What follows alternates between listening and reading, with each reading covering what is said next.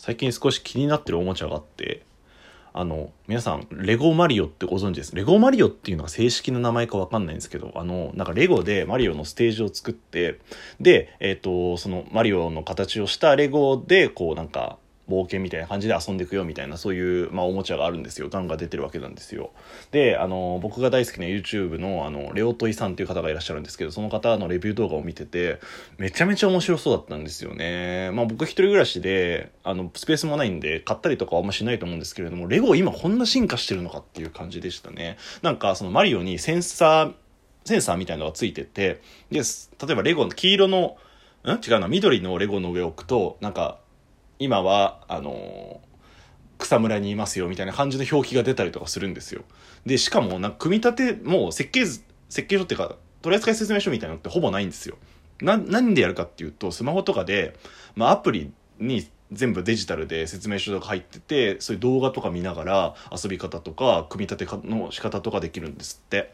めちゃめちゃすごくないですか？最近のおもちゃの進歩をすごく感じましたね。なんかまあ僕仮面ライダー好きなんで本当に仮面ライダーの変身ビレットとかも買うんですけれどもそういうのも基本的には今取扱説明書って入ってないんですよ。このボタンを押したらこうなりますよ。とかここつなげて作ってくださいみたいなのほぼないんですよ。で何かっていうと QR コードとかで読み込んであのなんかデジタルであの見ることができるよっていうものになってるんですね。すごいですよね。このデジタルで説明書を使った方が確かに説明書って基本的に一回使用したらもういらないじゃないですか。なんでかさばるしねゴミになっちゃうし。だからデジタルに全部持ってってあのやるっていうのはすごいいい発想だなって思いました。特にそのレゴマリオなんかは組み立ての仕方とかがほんと 3D で設計図みたいな 3D 設計図みたいな感じでもう360度からで見られるからなんかこのパーツどこにつけたらいいんだろうっていうことがすごく細かく見られる見ることができるんですよね。だからだから作り間違いもないしすげえいいなって思いました。なんか僕の大好きなガンプラとかもいつかはそうなう時が来てしまう、うん、来てしまうって言い方も変ですけども来るのかななんてことを思いましたね。まあでもガンプラに関してはその取扱説明書を見ることがすごく楽しみだったりとかもするんでなんかそういう意味ではまだ残っててほしい文化でありますね。まあだから最近のおもちゃはそれぐらい進歩してるよっていう話でしたなしまったなこれでぜなんか前編話すことができたな。まあいいや。行っていきましょう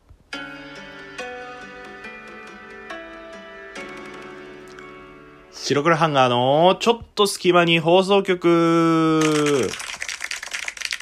さあ始まりました白黒ハンガーのちょっと隙間に放送局を相手は白黒ハンガーのピルクル土屋です、えー、この番組は寝る前の数分間やスマートフォンをいじってる時間など皆さんの寝る前にあるちょっとした隙間時間に僕らのたわいもない会話を聞いていただこうというラジオ番組です。ぜひ寝る前の数分間やあのゲームしてたりする作業 BGM として聞いていただけたらなと思います。はい、よろしくお願いいたします。皆さん、こんにちは、こんばんは、おはようございます。白黒ハンガーピルクル土屋でございます。本日は白黒ハンガーピルクル土屋の個人会となっておりますので、お付き合いのほどよろしくお願いいたします。まあ、最近本当に暑いって話をどうせしちゃうと、また前々回とか前回と一緒になっちゃうんで、まあ、それは一旦置いといて、今日はね、早速ね、本題に入りたいなって思います。まあ、本題入る前にね、ちょっと皆さんにあの、お聞きしたいことがあるんですけれども、まあ、人間っていうのは三大欲求があるわけですよ。食欲、性欲、そして睡眠欲ですね。まあなんか、こう睡眠欲が一番上に来るらしいんですよ。寝ないとやばいみたいなところで。まあこれと噂ですけどねあくまで。分かんないですけど、まあ、だから僕は一回なんかこの全部の欲をこう一緒に進行したらどれが一番人が欲してるのかなっていう実験やってみたいなと思いつつどうすればいいのかわからないので何かアイデアがあればぜひって感じなんですけれども。あのまあまあ睡眠欲っていう、まあ、人間は必ずね24時間のねえ、っと大体半3分んまあ、ほぼほぼ半半分はいかないか。でも、ほぼ半分か。ほぼほぼ半分ぐらいなければ、まあ、生きていけないよっていう生き物なわけですよ。でも、で、そうなってくると、日中活動してても、やっぱり眠くなる時間帯ってあるんですよ。特に、お昼ご飯食べた後だったりとか、まあ、朝とかもそうだし、夜の、まあ、徹夜してる時に、こう、ついつい寝落ちしちゃったりとかあると思うんですけれども、まあ、そんな状況でも寝てはいけない場面ってあると思うんですよ。皆さん、寝てはいけない場面で、どういう行動してますか？はいはいはい。まあ、例えば、足を、この会議中とかで眠くなっちゃったら、こう、足をグーパーしたりとかして、まあ、意識をはっきりさせようしたりとか。まあ、それこそ物理的なダメージですよね。頬をつねってみたりとか、こう、目をパチクリパチクリさせていただいた、させたりとかして、頑張って起きようとすることあると思うんですよ。で、ああ、そうそうそうそう。さ、特にね、最近はそうですよね。うんうん。エナジードリンクを飲むっていうのもあったりとかしますよね。はい、正解皆さんそうです。正解です。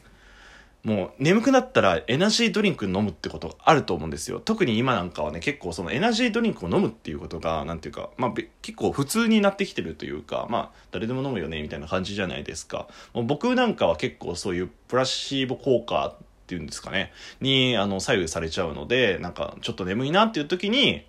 まあ、エナジードリンクですよね。まあ、人気ですと、レッドブルーだったり、モンスターエナジーだったりとか。飲むと、なんか目が覚めた気になったり、活動的になった気がする。ので割と飲みがちだったりとかするんですよ。まあそういう風にね自分をなんかうまく騙しながらあの覚醒させるっていうことはあると思うんですけれどもエナジードリンクが反対があることご存知ですかね？逆エナジードリンクみたいな。はい。今回そういう話したいなと思います。本日のトークテーマはこちら。リラクゼーションドリンク飲んでみた。飲んでみたっていうかもう飲んだんですけれども。はい。あの世界にはエナジードリンクの逆になるリラクゼーションドリンクっていうものがあるんですよ。まあこれ本当に読んで字のごとくで、リラックスするためのドリンクですね。まあ、あの、海外とかでは結構もう普及してるみたいなんですけど、ね、日本だとここ最近ようやくちょっと入ってきたかなぐらいみたいなんですけれども、あんまりだから浸透しないですね。エナジードリンクは結構浸透してるんですけれども。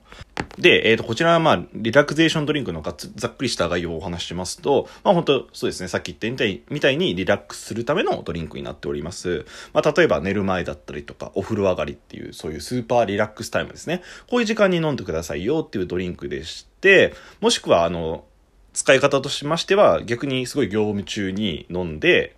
その後の集中力をアップしたり、だから、あの、緊張と弛緩ですよね、本当に。まあちょっと、ふーってして、よし、頑張るぞっていうために、あの、飲んだりとかするみたいです。まあそういうリラックス、本当にリラックス、まあ緊張とかストレスを和らげてくれるよっていうドリンクですね。